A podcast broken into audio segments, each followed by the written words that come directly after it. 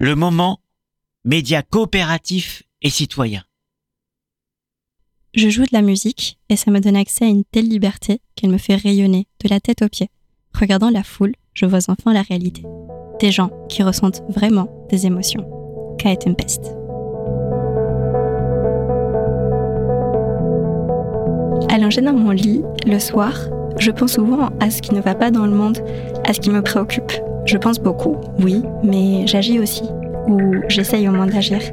Je mène au quotidien des combats, parfois solitaires, d'autres fois collectifs, mais rien ne m'empêche d'échapper à l'anxiété inhérente au capitalisme, au désespoir, à la désillusion d'avoir cru pouvoir changer un système, mais de voir au quotidien que les choses ne font qu'empirer.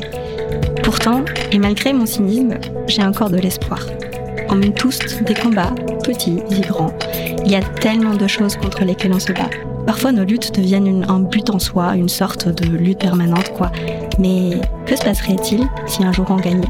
À quoi ressemblerait le monde? Allongé dans mon lit, le soir, je pense souvent au monde tel que je voudrais qu'il soit. Et toi, tu penses à quoi avant de t'endormir? C'est quoi ton délire? C'est quoi ce délire? Un podcast d'imagination politique. Hello Vincent. Salut Danae. Comment ça va? Écoute, ça va très bien. Et toi? Écoute, tranquille, très contente de t'avoir ici. Pareil. Est-ce que euh, tu ressens ou tu vois des gens qui ressentent vraiment des choses quand tu joues de la musique? Euh, Oui, je pense, bien sûr. Heureusement. Euh, il y a souvent un bel échange, une belle interaction avec le public. Et c'est ça qui, fait, qui, fait, qui me fait le plus kiffer, qui me donne vraiment envie. Enfin, j'aime bien jouer tout seul, mais c'est quand même vachement plus cool quand je vois la réaction des gens en face. Bah ouais, parce qu'en fait, je trouve que rien que le fait de ressentir quelque chose et de partager cette sensation de manière collective, comme on le fait quand on fait la fête, c'est déjà un geste un peu politique. T'en penses Euh, pas? Ouais, je suis assez d'accord. Parce que déjà, faire des choses en collectif, ça va un peu à l'encontre de, de la logique individualiste, euh, peut-être un peu de notre époque. Forcément, euh, c'est politique de ce point de vue-là. Et puis, euh, il y a le partage, il y a l'envie de d'être de faire ensemble des choses, de, de, de kiffer ensemble, de vivre des émotions, comme tu dis. euh, donc, euh, oui, il y a du politique là-dedans. Du coup, vous l'aurez compris, pour les gens qui nous écoutent, aujourd'hui, on va parler du lien qui peut exister entre la fête et le politique. Et je trouve que, bah, je sais pas, est-ce que toi, ça te fait bizarre qu'on t'invite à un podcast un peu de théorie politique, on va dire, pour parler de la fête? Alors pas du tout, parce que c'est totalement, euh, c'est vraiment un, sujet pour moi. Enfin, la fête, moi je dis souvent, il faut pas faire la, fête euh, n'importe comment. Et pour moi, ça sous-entend surtout une dimension politique. Donc ça veut pas dire qu'il faut aller en, soirée avec une pancarte, mais euh, il faut, il faut quand même voir dans la fête quelque chose de politique. Donc je suis très très ravi de pouvoir en parler avec toi aujourd'hui. Trop bien. En fait, j'ai l'impression que hum, dans l'esprit de beaucoup de gens, justement, ce lien entre fête et politique, bah, ça n'existe pas, ou c'est difficile à faire, ou euh, les gens trouvent que, que bah, justement, on fait la fête pour s'éloigner peut-être un peu de la politique, pour se dire, euh, bah, c'est le moment où je me détache un peu de tout ça. Et euh, est-ce que tu peux nous expliquer peut-être un peu quels sont, euh, quel est, pour, pourquoi est-ce que pour toi, il y a un lien qui est évident, comme tu le dis, euh, entre ces deux sujets? Alors, premièrement, pour revenir sur ce que tu viens de dire, j'ai eu cette conversation il n'y a pas très longtemps avec une amie, euh, quand je lui parlais de, mes projets, de, ma vision des choses, notamment par rapport à du coup, enfin, la fête et son lien euh, avec le politique. Et euh, elle me disait, ouais, mais est-ce que tu penses pas que justement, les gens, parfois, ils n'ont pas envie de penser à ça, de pas envie, en fait, de tout le temps se dire, ouais, la politique ou le politique, mais, au contraire, que, fait, ils font la fête ou juste pour, pour s'évader, pour, pour fuir tout ça au quotidien. Et moi, je trouve que même là-dedans, il y a quelque chose de politique. Parce que du coup, si tu, si tu fuis euh, un quotidien que tu Mm. ressens euh, comme oppressant, Mm. bah, du coup, en fait, ton geste, il devient politique aussi. Donc, c'est aussi une manière de s'extraire quelque part de la logique capitaliste, Mm. d'un quotidien où tu dois travailler, où tu dois être euh, performant, où tu dois te lever à telle ou telle heure pour exécuter des tâches et euh, qu'on te demande de faire, que tu n'as pas forcément choisi de faire. Et donc, euh, faire la fête, même si c'est que, entre guillemets, pour se vider l'esprit, euh, s'évader euh, et ne plus penser, bah, c'est politique quand même. Donc ça, c'est déjà la, la, première porte d'entrée. Et puis après, bah, il y, a, y a aussi le côté... Enfin, ce qu'il y a de politique aussi, c'est la joie, c'est ressentir des choses qui sont pas forcément de leur... Enfin, c'est de la consommation, mais on va y revenir peut-être après. Pourquoi c'est pas que ça et pourquoi on pourrait peut-être changer les, les choses? Mais, mais la fête, aller danser, bah, certes, tu as payé ton entrée peut-être à une soirée, si sauf si c'est une free, mais en tout cas, tu, tu, fais autre chose que juste consommer, tu es dans, dans quelque chose de, de plus, euh, comment dire, de plus vivant, de plus présent, où tu es avec toi-même, avec tes amis, dans le bonheur, le partage, le, plaisir. Comme tu dis, il y a plein d'émotions. Et donc ça, ça c'est politique aussi dans le sens où du coup tu sors là encore un peu d'une pure euh, logique euh, de consommation. Et puis après, dans la fête, il y a pour moi aussi un, sujet où la fête aujourd'hui n'est pas considérée comme un bien culturel ou disons comme ayant euh, une valeur culturelle. Elle est souvent laissée entre, entre les mains du marché, donc entre les mains du privé, et elle est déconsidérée quelque part, alors que c'est quelque chose de très important pour beaucoup de gens. Et je pense que, enfin, tout le monde, à un moment dans sa vie, euh, fait la fête. Enfin, beaucoup de gens, en tout cas, de plein de manières différentes d'ailleurs. Mais en tout cas, euh, euh, c'est quelque chose de, peut-être vital, d'essentiel dans la vie. Moi, en tout cas, je le considère comme ça. Et, et c'est pas du tout considéré. Enfin, c'est pas considéré comme tel, quoi. C'est pas considéré comme tel. Et pour moi, Là, il y a un vrai sujet politique. Ouais, carrément. Et du coup, euh, puisqu'il y a un côté un peu intello dans cette émission, est-ce que tu peux nous donner une petite euh, définition de la fête? Waouh Ok, là, il faut que j'improvise. Euh, c'est ça, c'est la beauté de l'imagination. Une définition de la fête. Je, vais commencer un peu par des, des, mots-clés, peut-être, des bullet points, comme on dit. Alors, du coup, je, pense qu'il y a du coup euh, l'extase, euh, la joie, le bonheur, le partage, le collectif, euh, peut-être aussi l'évasion. évidemment, pour moi, il y a la musique, qui, la danse. donc maintenant, il faudrait peut-être trouver une phrase pour... pour mettre tout ça en commun. mettre tout ça en commun, mais peut-être qu'on peut déjà partir sur un peu ces mots-clés. Ouais, carrément. Parce que du coup, peut-être euh, pour les gens qui nous écoutent aussi, toi, tu es aussi DJ. Oui. Ok. Est-ce que le fait d'être DJ, ça crée un rapport différent à la fête? Oui. Euh, bon, déjà, euh, du coup, la fête, c'est un peu mon métier, donc je sors beaucoup. Et je sors, je sors toujours aussi juste pour faire la fête, pour, pour, pour, le plaisir. Mais je sors de plus en plus, soit pour jouer moi-même, ou parce que c'est des soirées que j'organise, parce que je suis DJ mais aussi organisateur. Et je sors aussi, parfois je vais à des soirées où je vais euh, bah, voir ce que font les autres. Hmm. je fais un peu du repérage, donc euh, ce que font les autres DJ, les autres orgas. Et, et donc, euh, et donc, donc ouais, je, la fête, c'est super, enfin, ça a une place très importante. Ouais, bah oui, carrément, parce que du coup, au fur et à mesure, tu deviens une forme de professionnel de la fête. et, et donc, j'imagine qu'en tant que professionnel de la fête, à ton sens, est-ce qu'il y a des choses qu'il faudrait changer? Qu'est-ce qui ne va pas dans le monde de la fête aujourd'hui? Alors, ce qui ne va pas, je l'ai déjà dit un peu, mais du coup, je vais peut-être élaborer. C'est vraiment le fait que, à la fois, la fête soit entre les mains du privé. Globalement, il y a des exceptions, bien sûr, mais euh, c'est plutôt ça. Euh, et qu'elle soit pas assez considérée et valorisée par euh, le public. Et donc, et, et, donc, c'est pas un bien commun euh, qu'on va vouloir euh, valoriser, protéger, euh, soutenir. Évidemment, il y a aujourd'hui des initiatives qui vont, par exemple, enfin, il y a des subventions pour les diffusions, il y a il y a des programmes où, on peut, peut, être soutenu pour la création ou autre, mais à ma connaissance, il n'y a pas de, de club public. Il n'y a pas de club municipal, par exemple. Alors que tu as la piscine municipale, tu as le théâtre municipal, euh, tu as des musées euh, euh, nationaux, mais il n'y a pas de, de, voilà, d'endroit où on peut faire la fête. Et on peut faire la fête à 5, jusqu'à 5-6 heures du mat. Je dis pas que c'est la seule manière de faire la fête, mais c'en est une. Et c'est important aussi de vivre la nuit, à mon avis, de, de, de, vivre pas que le jour, mais de vivre la nuit et il n'y a pas d'espace euh, porté ou soutenu par la puissance publique. Et je trouve ça dommage euh, parce que du coup, on, on, est souvent dans un rapport au final de consommation. On va dans un lieu, on paye l'entrée, on paye les consos et c'est assez cher. Donc ça prive beaucoup de gens aussi de ce plaisir de faire la fête. Et euh, Attends, mais je trouve ça hyper marrant ce que tu es en train de dire parce que ça me fait direct penser à une salle des fêtes dans une mairie. Les mairies ont des salles des fêtes, mais c'est pas du tout ouvert au public en fait, ces trucs-là.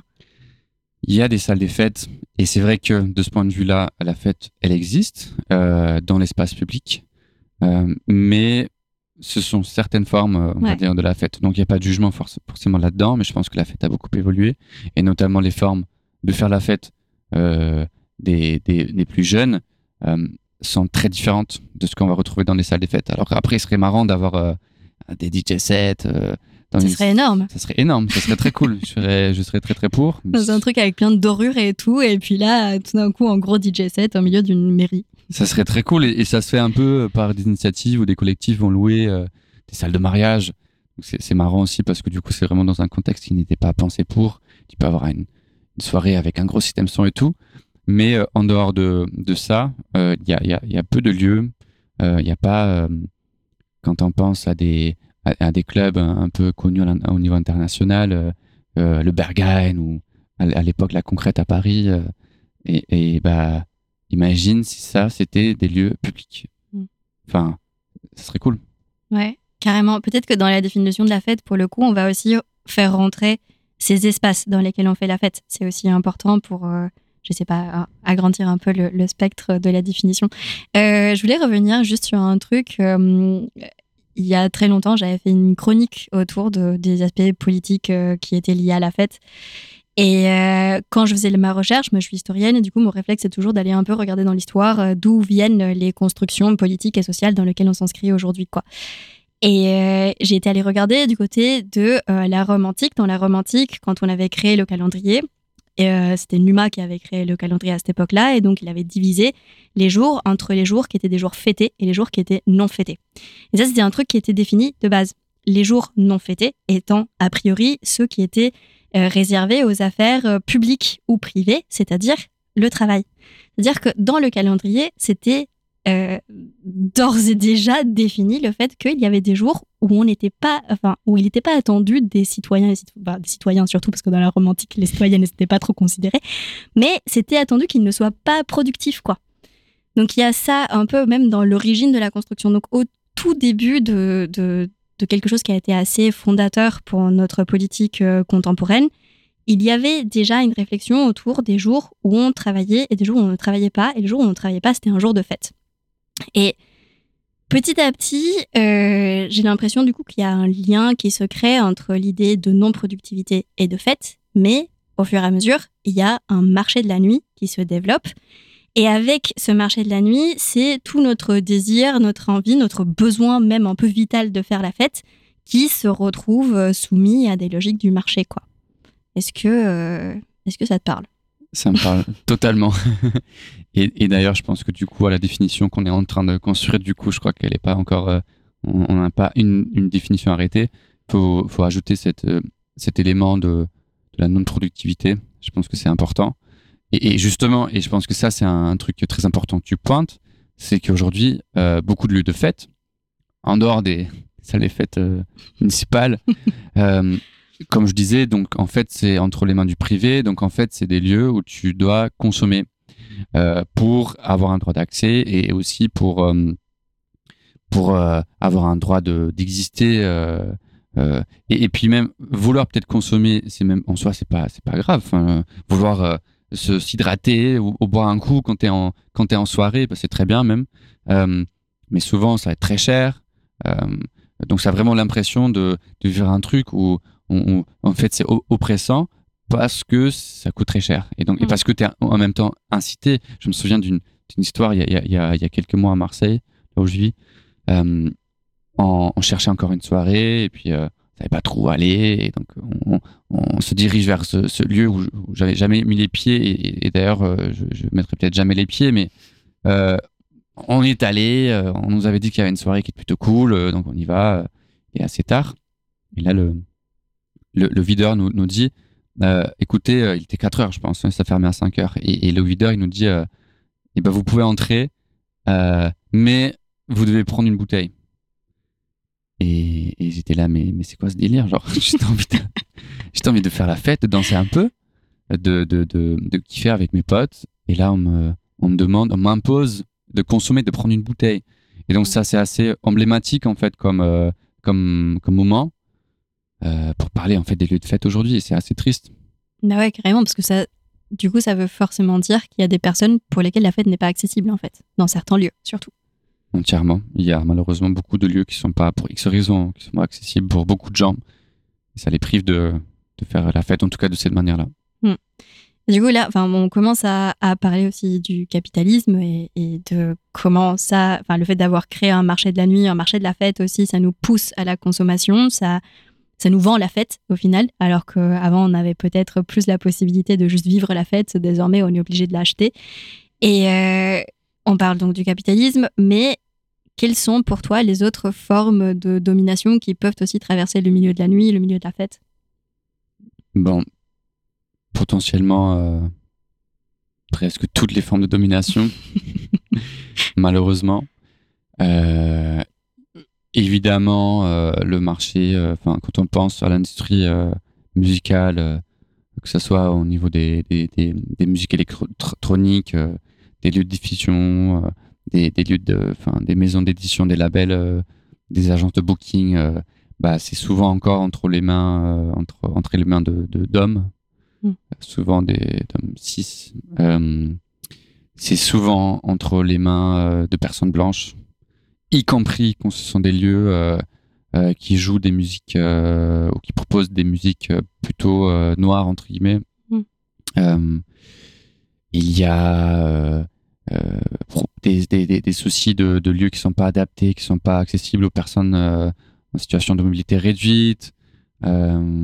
C'est le sexisme, il est, il est, il est giga présent non seulement dans au niveau des de la comment dire des, des comment les, les, les structures sont organisées, les postes qui sont occupés par telle ou telle euh, catégorie de personnes, mais aussi bon malheureusement les fêtes sont souvent pas des des, des, des moments ou des endroits très sûrs Mm.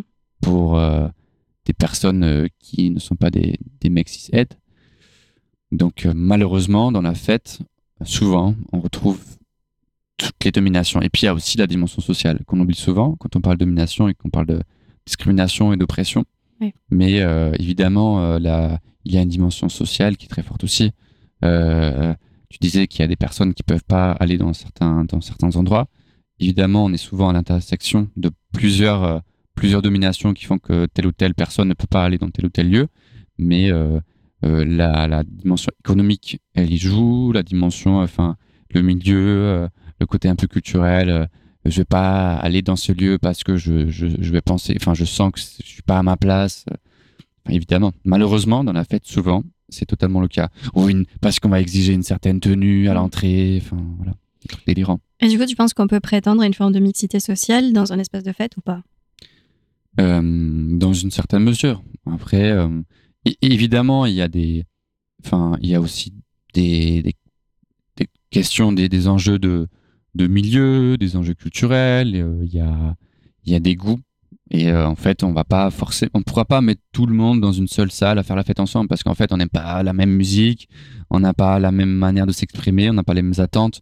Ça peut être des choses très simples. Il y a des, il y a des gens qui préfèrent euh, faire la fête dans un lieu où il y a peu de lumière, par Mm. exemple, et, et, et, et d'autres qui aiment au contraire quand il y a beaucoup de lumière parce que les manières de danser sont pas les mêmes. Donc on, on pourra pas prétendre à mettre tout le monde dans une même dans une même soirée et tout le monde va kiffer. Je pense que ça c'est très ambitieux Mm. et c'est pas forcément ça le but, mais arriver à quand même la possibilité que chaque personne puisse y aller s'il en a envie, ça serait, serait un, un objectif. Ouais, carrément. Bah, du coup, moi, ça me fait forcément penser à, à des gros, plutôt moments de fête plus qu'à des fêtes dans des lieux fermés. Je pense notamment au carnaval, quoi. C'est peut-être euh, des formes euh, qui permettent potentiellement de réunir du monde, même si on sait que même dans un carnaval, il va pas y avoir euh, de la mixité sociale de ouf non plus, quoi. Mm. Bah, le carnaval, c'est un bel exemple quand même. J'étais au, au carnaval de Notting Hill il y a, il y a pas très longtemps. Euh, ça a été super chouette. et, euh, et, là, tu vois quand même un, évidemment, tu vois une certaine mixité. Après, euh, tout le monde n'y va pas, forcément. Euh, mais oui, c'était un moment où, déjà parce que c'est gratuit, parce que c'est relativement accessible, Mm. tout le monde peut venir. Pareil pour la fête de la musique, qui pour le coup est une belle reconnaissance de la puissance publique de la fête. Mm. Mais c'est une fois dans l'année. Carrément, c'est vrai. Tu sais d'où ça vient la fête de la musique d'ailleurs? Euh, Lang. Euh, et c'est assez marrant parce que, alors je sais plus c'est en quelle année, c'est dans les années 80. 80. C'est dans un moment où économiquement ça va pas trop. du coup, il, il va, il va se dire, bah, il faut qu'on donne un truc aux Français pour qu'ils acceptent, euh, enfin, faut qu'ils, acceptent la situation économique qui est plutôt pas très positive. Donc on va leur faire une fête et, et ça va être super. Et c'est super la fête de la musique, j'adore. Mais euh, bon, c'est aussi une manière de mettre un peu une couche euh, euh, du vernis, on va dire, sur Non, mais c'est génial parce que même si ça a été en effet une forme de mettre une couche de vernis par rapport à une situation économique qui a été difficile à, encaisser pour les Françaises et Français, bah au final ça a provoqué quelque chose qui est chouette dont les gens se sont quand même pas mal emparés, je pense, ces derniers temps. Et du coup, euh, bah c'est aussi un geste assez politique au final. Ça prouve à quel niveau c'est nécessaire aussi de faire la fête et que c'est euh, bah c'est, même si c'est pour, euh, comme tu disais, un peu pour mettre du vernis sur un truc qui n'allait pas, bah au final, c'est plutôt pas mal.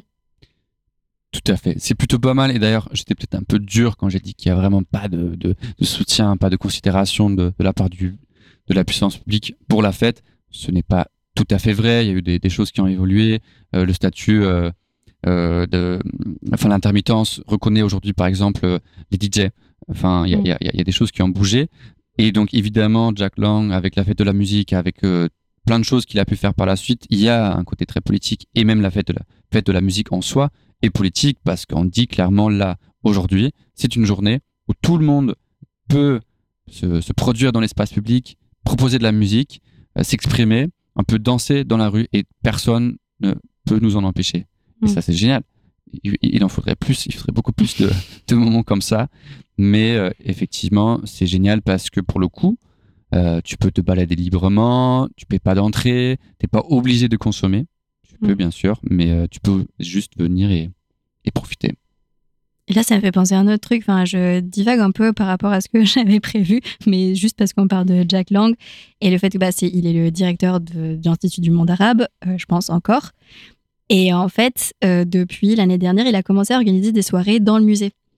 Euh, ce qui est aussi, à mon sens, c'est des soirées qui sont très chères, mais c'est une forme d'ouverture d'autres espaces, de faire entrer la fête dans d'autres espaces. Alors, ce serait encore mieux si on ouvrait les musées et qu'on faisait des fêtes où ça pouvait, tu pouvais y rentrer euh, gratuitement ou à un prix euh, moindre, on va dire. Mais je trouve que c'est déjà chouette aussi d'essayer de jouer entre différents types d'espaces culturels et de faire. euh, c'est peut-être là aussi qu'on crée un peu de mélange en fait, parce que le public qui va aller au musée n'est peut-être pas nécessairement le même qui va aller au musée pour faire la fête en fait. Tout à fait. Tout à fait. C'est des initiatives qui, vont dans la bonne direction parce que ça met aussi, au final, la fête sur un même pied d'égalité avec euh, bah, une expo, avec, euh, on va dire, l'activité euh, quotidienne du musée. Donc ça, c'est cool. Il a, ça se fait pas mal à, à Marseille, au Mucem. Ils proposent une, animation, enfin, il y a une, programmation estivale où ils font la fête aussi. Et c'est cool. Trop bien. Et euh, peut-être plus précisément, pour euh, revenir un peu dans la question qui nous mobilise dans cette podcast, qui est celle de s'imaginer euh, le monde comme on voudrait qu'il soit, est-ce que la fête peut devenir ce lieu où on invente le monde qu'on a envie de voir? Si tu veux, je te donne un exemple. Comme Mhm. ça, ça te permet peut-être de réfléchir. Mhm. J'avais étudié à un moment euh, la manière dont certaines musiques, euh, dans les années 70 notamment, euh, s'étaient influencées les unes les autres entre l'Amérique du Nord et l'Amérique du Sud. Et donc, notamment les musiques euh, noires, quoi. Et il se trouve qu'il y avait eu un mouvement entre le mouvement des droits civiques aux États-Unis, euh, qui avait produit beaucoup, beaucoup de musique à l'époque, et qui c'était une musique qui avait vraiment accompagné le mouvement. Et ensuite, tu avais quelque chose qui s'était monté au Brésil, qui était une époque où le Brésil était sous la dictature, et donc il fallait s'organiser contre la dictature. Et il s'avère que l'un des rares espaces qui, restait encore accessible un peu à tout le monde, c'était les boîtes de nuit. Et du coup, il a commencé à y avoir dans les boîtes de nuit des gens qui produisaient des musiques qui étaient des musiques euh, qui portaient des revendications politiques, en fait. Et donc, ça a permis de provoquer au sein de ces espaces, qui étaient des espaces plus ou moins éloignés de la puissance publique et, de, et des, des gens qui étaient dans l'entourage de la dictature, on va dire, ça permettait aussi de créer des dynamiques, de, enfin des espaces de réflexion, des dynamiques de rassemblement et tout, mais du coup au sein des boîtes de nuit. Et j'ai toujours trouvé que c'était trop chouette comme exemple. Tu vois, les, les gens très importants dans la musique au Brésil, comme Gaetano Veloso par exemple, c'est c'est des gens qui se sont formés là-dedans en fait. Et bah ça c'est super intéressant et d'ailleurs ça me fait penser à un truc. Quand je dis il y a d'un côté le privé et l'autre côté le public, mmh. c'est peut-être un peu réducteur parce que il pourrait aussi avoir un troisième une troisième voie où c'est où la fête dans des lieux qui sont collectifs mais qui n'appartiennent pas forcément à l'État. ça après c'est là on rentre dans des dans des considérations on va dire théoriques et politiques. Euh, mais ce que tu dis est, est, super, super important et super intéressant. Je pense qu'à plein de moments dans l'histoire, euh, à des, des, endroits différents, des communautés marginalisées se sont retrouvées dans les lieux de fête, dans des moments de fête.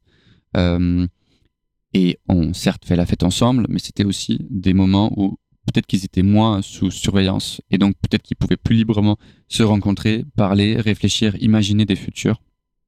Et donc, euh, c'est un, un, un, bel exemple. Mm.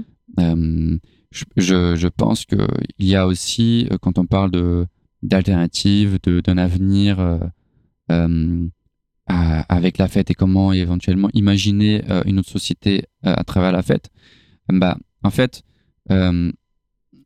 ça, ça, se, ça, se, ça se vit dans la fête aussi. Quand tu penses à, pas mal de festivals, mm. il y a souvent aujourd'hui des festivals très participatif, par exemple, où euh, les, les, gens viennent et ne sont pas que des consommateurs, consommatrices, mais proposent des choses, des activités, s'impliquent, prennent part. Et euh, bon, du coup, je vais, je vais vite fait parler d'un projet que je suis en train de... je me permets de, de faire la pub. Eh, bien sûr, c'était un peu la suite de toute façon de mon entretien, donc vas-y. Super. euh, c'est un projet qu'on a monté avec euh, deux amis à Marseille. On, a eu la chance d'avoir un financement qui nous permet de porter cette expérimentation. D'ailleurs, financement qui ne vient, qui vient pas, enfin, qui vient de l'étranger, donc. Donc, donc, ça serait cool aussi que localement ou au niveau national, en France, on puisse nous soutenir. Mais bon, en tout cas, on a ce financement et on porte un, projet. C'est une expérimentation d'un lieu dédié à la vie nocturne, la Culture Club, et qui vise à appliquer le modèle économique euh, coopératif, euh, donc à la fois économique et euh, de décision coopérative, comme tu peux le retrouver dans des supermarchés coopératifs comme la Louve à Paris, le Super à, à, Marseille et d'autres encore. donc appliquer ce modèle-là à un lieu de fête et donc dire on veut pas que la, fête soit entre les mains du privé. la fête est trop importante, donc on veut qu'elle nous appartienne à toutes et à tous, et on décide ensemble et on, euh, et on le fait vivre collectivement. Juste pour euh, nos auditoristes qui ne connaîtraient pas ça, est-ce que tu peux nous expliquer juste en trois mots en quoi ça consiste un modèle coopératif? Bien sûr. Donc, euh, en tout cas, là, dans, le cas d'une coopérative de, consommation, on l'appelle comme ça, je trouve ça un peu dommage parce que du coup, ça réduit quand même à la, dimension de la consommation. Mais bon, donc dans le cas d'une coopérative de consommation, donc chaque personne qui veut, on va dire, jouir du droit d'entrée et du droit de consommation doit acheter des parts. Donc ça, c'est quand on passe vraiment au statut d'une coopérative. Là, on est dans une expérimentation, donc c'est un peu différent. Mais le principe, c'est que tu achètes des parts. Donc la coopérative t'appartient. Et peu importe combien de parts tu achètes, tu as le même droit de vote. Donc c'est une personne, une voix. Quand tu peux voter, donc tu peux prendre part aux décisions, aux assemblées générales. Tu peux proposer des choses pour la programmation, par exemple. Euh, mais même pour la tarification, enfin, toutes les questions relatives à la vie du lieu, euh, ou à la coopérative en l'occurrence, euh, tu peux prendre part. Donc la coopérative n'appartient pas à une personne, mm. à un capitaliste qui aurait investi et qui du coup va s'enrichir sur le dos et grâce à la consommation des membres, mais la consommation permet juste de, de faire vivre en fait la coopérative. Donc les bénéfices vont être euh, vont, être réinsérés dans, euh, dans le budget de la coopérative, voilà, pour qu'elle puisse vivre. Et donc après, euh, souvent, donc ça c'est le cas de beaucoup de supermarchés coopératifs, ça va, c'est aussi ce qu'on va tester à Club Coop, donc la coopérative qu'on est en train de monter à Marseille. en contrepartie, tu donnes du temps. C'est-à-dire que tu fais un service. donc, dans le cadre de, de Club Coop, tu peux faire un service au bar, à l'accueil, dans l'équipe de médiation, euh, à l'accueil des artistes, euh, tu peux coller des affiches. Et donc, l'idée, c'est de, baisser euh, le, coût, le coût de, comment dire, lié à l'activité de, la structure, lié à son fonctionnement. Donc, vu qu'en en fait, on a moins de salariés, on a un peu moins de coûts à ce niveau-là, ce qui nous permet en même temps de baisser les prix donc, par exemple, on essaie de, faire des boissons vraiment à prix assez réduit. Là, on, a fait une soirée. Euh, l'ouverture, c'était il y a une semaine et euh, la, pinte, on, on, a, on, a, vendu à, 4 euros, ce qui est quand même un prix euh, plutôt cool. Aujourd'hui, en tout cas. et, et, voilà. Et en même temps, on, cherche à mieux rémunérer les personnes qui interviennent, donc des artistes, des personnes qui, qui donneraient peut-être des qui feraient des ateliers. Et donc, si tu deviens membre, tu peux donc bénéficier de d'événements à des tarifs plus intéressants. Tu peux prendre part, tu peux t'investir, tu peux proposer des choses. Et donc, en fait, c'est ton lieu, au même titre que c'est le lieu de tout le monde. Du coup, juste pour avoir euh, une idée, euh, ça coûte combien une soirée? Alors, on est vraiment au tout début de l'expérimentation. Mhm. Donc, euh, ce que je dis, ça peut évoluer. Ce qu'on a fait là, c'est que c'est 3, 3 euros d'adhésion au projet. Ça peut être plus. Si tu veux payer un, prix solidaire, c'est plus. Mais sinon, le, prix de base, c'est 3 euros. Et euh, si tu es membre, après, tu payes 2 euros l'entrée pour la soirée. Et si t'es pas membre, c'est 5 euros. Il faut dire que c'est un lieu qu'on a aujourd'hui qui nous permet pas de faire des soirées jusqu'à 5-6 heures du matin. Et donc, on voulait pas aller. Enfin, on, on, veut pas mettre des prix plus chers. Et même dans l'absolu, si on peut rester à 5 euros dans l'absolu, ça serait génial. Mais bon, après, euh, si un jour euh, le projet il, devient plus durable et qu'on a accès à un plus grand lieu et éventuellement on achète ou quoi, peut-être qu'on va, on va voir, mais le but c'est de, garder les prix vraiment très très bas et donc aujourd'hui on est à 5 euros maximum et 2 euros si t'es membre. Et après voilà, tu payes euh, ton, ton, ton Ginto 6 euros euh, et, ta pinte 4 euros, tu te fais pas narquer. Ton pastis à 2 euros, c'est cool. ça va, alors ça reste, euh, ça reste assez abordable par rapport à, par rapport à ce qu'on a l'habitude de payer. Enfin, au, moins mm. à Paris, surtout. Mm. Mais ok, trop cool. Donc euh, j'ai l'impression que c'est une forme de euh, gouvernance partagée de la fête, en fait, que tu es en train d'expérimenter à Club Cop, c'est ça? Club, Club, Club, Club, Club Cop. Club Cop. et, et du coup, ça me fait penser à quelque chose dont on avait parlé dans, un précédent épisode euh, par rapport à, la démocratie, au fait de prendre du plaisir dans la vie démocratique. Et en fait, euh, quelque chose qui était beaucoup ressorti à cet épisode-là, c'était la nécessité d'avoir du temps. Tu expliques justement que dans ton modèle économique, euh, la, la, contrepartie, en fait, c'est de donner de son temps. est-ce que comment est-ce qu'on fait pour que les gens aient plus le temps de faire la fête? Donc ça, c'est un, élément euh, très important, c'est vraiment un, vrai enjeu, c'est très crucial. Comme tu dis, euh, avoir du temps, c'est un privilège. Tout le monde n'a pas de temps. Bon, évidemment, il y a des gens qui ont du temps en soi, euh, et c'est malgré, malgré eux, parce qu'ils ont, pas de, de, de, travail, par exemple, mais ils le subissent. mais mais il y a beaucoup de gens qui ont du temps et c'est plutôt un privilège parce qu'ils sont ils sont euh, 4 5 e ils sont indépendants, ils sont ils sont pas d'enfants, ils vivent euh, en centre-ville, donc ils, ils mettent pas beaucoup de temps à se, à se, déplacer. Et donc euh, évidemment euh, il, faut avoir un peu de temps à donner. Euh, donc ça va certainement avoir un impact sur les gens qu'on va pouvoir attirer on verra. On est au tout, début de l'expérimentation et puis on, verra. On va essayer de d'affiner un peu le truc.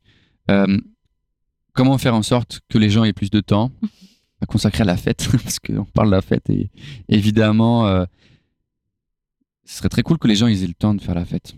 Euh, en vérité, je pense que travailler moins, ça serait déjà un, bon début. Et je pense que c'est un combat que de plus en plus de gens partagent et ça a du sens. Et, et en fait, il y a un sujet autour de la fête quand tu as 30 ans, 30, 35 ans, euh, beaucoup de gens font beaucoup moins la fête. Mm. Parce qu'ils sont fatigués, parce que euh, ils ont d'autres d'autres trucs à faire, ils commencent peut-être à avoir une vie de famille ou, ou juste ils sont, en fait, le vendredi, ils sont tellement fatigués qu'ils vont juste se mettre sur leur canapé, regarder un truc sur Netflix. Et euh, puis le lendemain, s'ils font la fête, ils vont être tellement fatigués le lundi qu'en fait, ça les angoisse. Et c'est très dommage. Parce que la fête, c'est important. Et je dis pas juste parce que c'est mon métier, parce que je suis un défenseur de la fête. Mais je pense réellement que se, rencontrer, enfin rencontrer des gens, soit des gens qu'on connaît ou des gens qu'on connaît pas, échanger avec ces gens-là et perdre son temps un peu. En fait, tu restes, tu restes à une soirée jusqu'au petit matin et quelque part tu perds ton temps entre guillemets. Mais en fait, c'est c'est aussi du temps gagné dans le sens où bah t'as peut-être eu des conversations chouettes. J'espère que t'as dansé et peut-être t'as rencontré quelqu'un. euh, Enfin, peu importe. Mais en tout cas, c'est du temps euh, précieux. Et je pense que c'est pas parce que tu as 30 ans en soi, c'est un exemple, hein, que parce que tu es un adulte et tout, que tu peux plus faire la fête. C'est juste que malheureusement, ta vie fait que tu plus l'énergie. Mm. Et ça, c'est très dommage. Donc il faudrait que les gens aient plus de temps pour la fête. Qu'ils aient plus de temps de perdre leur temps. J'adore ça. J'adore l'idée de, de perdre son temps, mais c'est un temps perdu qu'on passe à vivre au final, quoi. Absolument, c'est pas c'est pas du tout per- perdu. C'est non, c'est pour revenir un peu sur sur ce qu'on disait euh, au- au- tout à l'heure. On sort de l'injonction à la productivité, Ouais. de l'injonction à la consommation, et, c'est génial. Ouais, je me souviens, il y avait un exemple, mais j'arrive plus à retrouver la référence. C'était dans un podcast que j'adore et qui, qui parlait justement de. Il y a des ouvriers à un moment, quelque part en Angleterre, si je dis pas de bêtises, où euh, justement l'un de leurs moyens de résistance dans le cadre de grève et tout, c'était de faire la fête le dimanche soir pour arriver au taf le lendemain matin en étant beaucoup moins productifs que ce qu'ils ne l'auraient été s'ils avaient passé une bonne nuit, quoi. Et le, euh, le lundi bleu, enfin le Blue Monday. voilà. Mm. Et du coup, je trouve ça génial en fait comme moyen de résistance. Ouais, bah c'est génial. Je trouve ça génial. Moi j'ai toujours fait partie des gens qui ont vraiment une certaine éthique du travail. euh, J'ai toujours été très euh, très impliqué, très sérieux. Je le suis toujours d'ailleurs, mais, maintenant heureusement c'est dans mes projets à moi.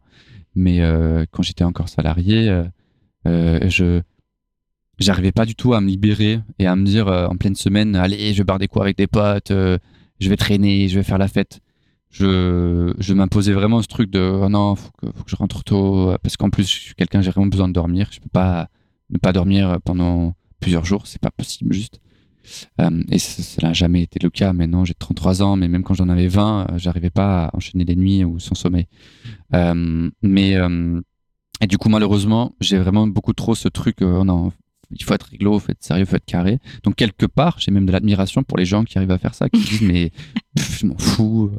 Demain je, je dois être au, bureau, mais vas-y, on fait la fête ce soir. Moi, je cool. faisais quand j'étais plus jeune quand même. Mais, euh, mais de là, euh, oui, passer direct de soirée au bureau, c'est c'est difficile. ça pique. mais bon, Euh, juste pour revenir à tes projets, du coup, maintenant tu as le temps de consacrer ton temps à tes projets. Tu as aussi créé un projet qui s'appelle Commune de nuit, euh, qui se veut une sorte de petit laboratoire de la fête. Est-ce que tu veux nous en dire un mot?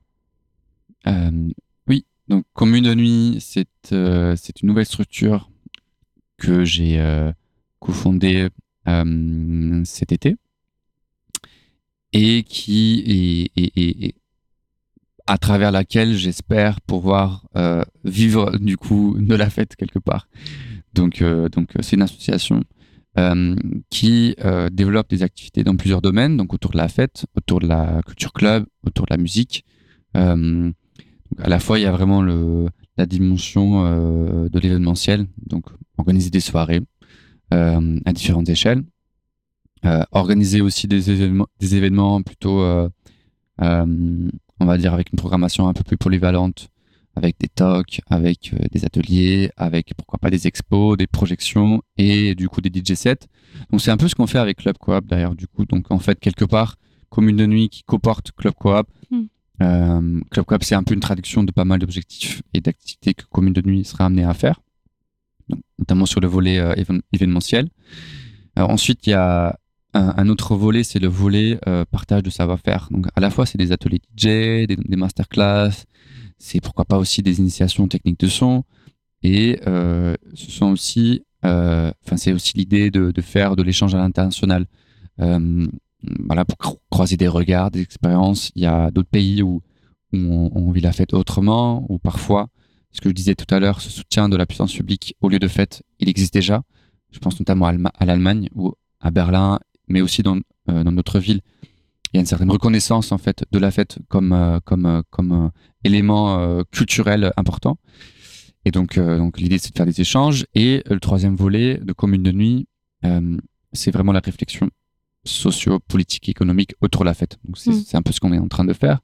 Donc l'idée c'est de réfléchir déjà avec les acteurs actrices actrices de la nuit, de la culture, du de la fête à comment comment on veut faire vivre la fête, comment, comment on veut créer des lieux de fête, la question de la propriété, euh, de l'accès à ces lieux-là, comment on peut travailler avec euh, les pouvoirs publics pour avoir leur reconnaissance, du soutien, des sous, clairement. Et, euh, et ensuite, peut-être on, on, fera aussi l'action recherche, ça on verra. Mais voilà. Donc, Trop bien. Du coup, tu parlais du, peut-être juste pour insister un tout petit peu sur l'aspect public, le fait, le côté euh, un peu service public euh, de la fête. Mhm. Euh, dans une ville comme Paris, par exemple, il y a quelqu'un qui est élu et qui est en charge de la vie nocturne. Est-ce que ça, c'est quelque chose qui se développe aussi ailleurs, et notamment dans ce type d'échange international Par exemple, est-ce que c'est quelque chose que tu peux observer? C'est des choses qui se développent. Il me semble d'ailleurs que hum, ce truc de, du, du, du, maire de la nuit, c'est le fruit d'un travail euh, à l'échelle européenne. trop être mère de la nuit. Mais ça peut être. Ça fait trop kiffer. Pardon. Après, en, fonction des villes, je crois que leur, euh, leur portefeuille et, leurs missions sont pas forcément les mêmes, mais euh, c'est le, le, fruit euh, d'une réflexion partagée à l'échelle européenne autour justement de, de la gestion, on va dire, de, de, de, de la nuit, des activités nocturnes plutôt festives. Et donc, c'est cool. Euh, c'est des choses qui se développent. Il y a à Paris le Conseil de la nuit aussi. Euh, à Berlin, il y a euh, Club Commission, qui est un peu un espèce de think tank, think tank autour de la autour de la nuit, autour de la fête, qui porte actuellement, qui, qui, contribue, enfin, qui fait partie des, des, des, collectifs qui luttent contre l'extension d'une autoroute à Berlin, qui va provoquer certainement la fermeture en fait de plusieurs clubs mythiques de, Berlin. Et, euh, et, bref, donc il y a des choses qui se passent, qui se mettent en place. Euh, ça bouge. Donc, euh, je, commune de nuit et, moi-même, je suis pas du tout le premier à poser ces questions. Heureusement, en fait, la fête est politisée depuis, depuis très longtemps et c'est très très bien. et je, il y a, plein d'acteurs qui portent en fait ce, combat, qui posent plein de questions. Moi, du coup, peut-être le centre de ma réflexion, c'est vraiment ce côté un peu politique au sens de le rapport au pouvoir public et la question économique, hmm.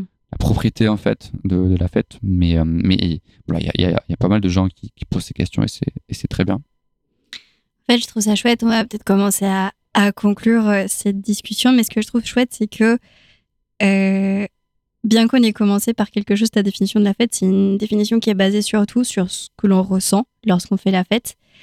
Et au fur et à mesure qu'on avance dans la discussion, on passe sur des choses qui sont vraiment très pratico-pratiques de euh, comment est-ce qu'on démonte une structure pour en faire une autre au final, ou euh, comment est-ce qu'on réussit à hacker une structure d'une certaine manière pour ensuite aller euh, vers, vers quelque chose de différent. Et ce que je trouve, vraiment très très cool, peut-être juste avant de te laisser la parole une, une, dernière fois, je voulais partager une citation d'une artiste israélo-argentine qui s'appelle Effie Beth, qui dit Je ne sais pas si le monde change avec ce que je fais, mais moi, je change. Et, et, je trouve ça trop beau. Et du coup, je me suis dit que, genre, en quoi est-ce que ça te change, ce que toi, tu es en train de faire? En quoi est-ce que ça me change? Et Il y aurait beaucoup de choses à dire euh, là-dessus. Euh, ça me permet d'apprendre plein de choses, de rencontrer plein de, gens, de voir que plein de gens sont prêts à s'investir dans des initiatives qui ont du sens, euh, qui, sont, qui sont prêts à, à, partager le bonheur et à peut-être aussi faire croître le bonheur partagé et collectif. Euh, donc ça c'est cool, donc c'est très enrichissant. Et puis bon, à titre très personnel, euh, c'est très euh, réjouissant, c'est très satisfaisant de, de, de faire des choses qui ont du sens. En tout cas pour moi ça a du sens. Et donc c'est en, en, en, cela que ça me ça me, ça me fait, ça me change. Euh, et puis je pense que hum, Peut-être que ça te change, mais qu'en même temps, ça te permet de retrouver une essence qui était toujours quelque part en toi. Oui. Et qui, ça te permet de l'exprimer autrement, quoi. absolument, je suis plutôt en train de peut-être retrouver, euh, bah, du, en fait, je, je suis en train de retrouver du plaisir à ce que je fais et de me retrouver moi-même quelque part. Et ça, c'est cool. Et donc peut-être que ça va encore me changer et on verra bien. Trop bien. Bah, merci beaucoup, Vincent. Merci Danae. C'est quoi ce délire est un projet très personnel, mais aussi très collectif. Il est réalisé de manière quasi entièrement bénévole. Je remercie toutes celles et ceux qui donnent de leur temps, mais aussi de leurs compétences pour que ce projet puisse voir le jour. Aujourd'hui, je remercie Romain pour la réalisation, Étienne pour le montage, Théo qui a fait l'habillage musical et Mélodie qui a imaginé l'identité graphique. Pour connaître les actualités de mes délires et de ceux de mes invités, rendez-vous sur mon Instagram, danae-mro, et abonnez-vous surtout à C'est quoi ce délire sur votre plateforme de streaming Merci de votre écoute et à très bientôt pour un prochain délire. Vous avez écouté une émission proposée par Le Moment à retrouver en replay sur lemoment.org.